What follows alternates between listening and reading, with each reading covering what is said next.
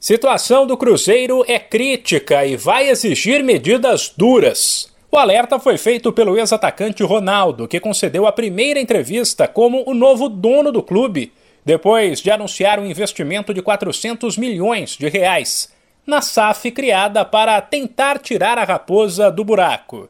As declarações do fenômeno deixaram claro que a crise é grave e que esse dinheiro será pouco uma vez que a dívida do Cruzeiro saiu da casa do milhão e passa de um bilhão de reais. Por isso, a ordem é cortar gastos para tirar a raposa da UTI. Na nossa gestão, o que entendemos é que o Cruzeiro tem que gastar somente aquilo que é, arrecada. É, infelizmente, o cenário hoje ele é bem complicado com receitas de até os próximos dois anos já antecipadas, inclusive já gastas. Então, nós encontramos um cenário realmente trágico no clube, mas nós temos que estancar o sangramento, nós temos que cuidar.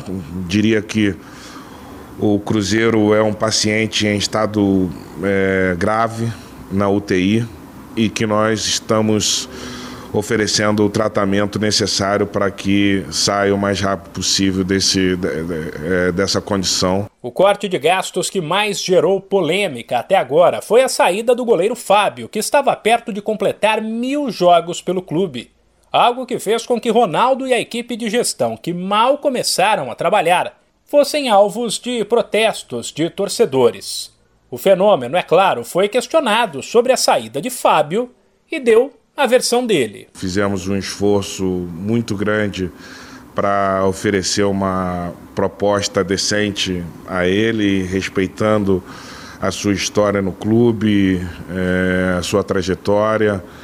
Infelizmente, durante a negociação, houve uma negativa é, por parte dele, também nos pegou de surpresa mas entendemos que todo o sacrifício que deveríamos ter feito foi feito e temos que virar a página, temos que seguir adiante. É, os, os desafios do clube são gigantes. Antes de Ronaldo assumir o controle do clube, a previsão era de uma despesa de 90 milhões de reais nesta temporada com o departamento de futebol.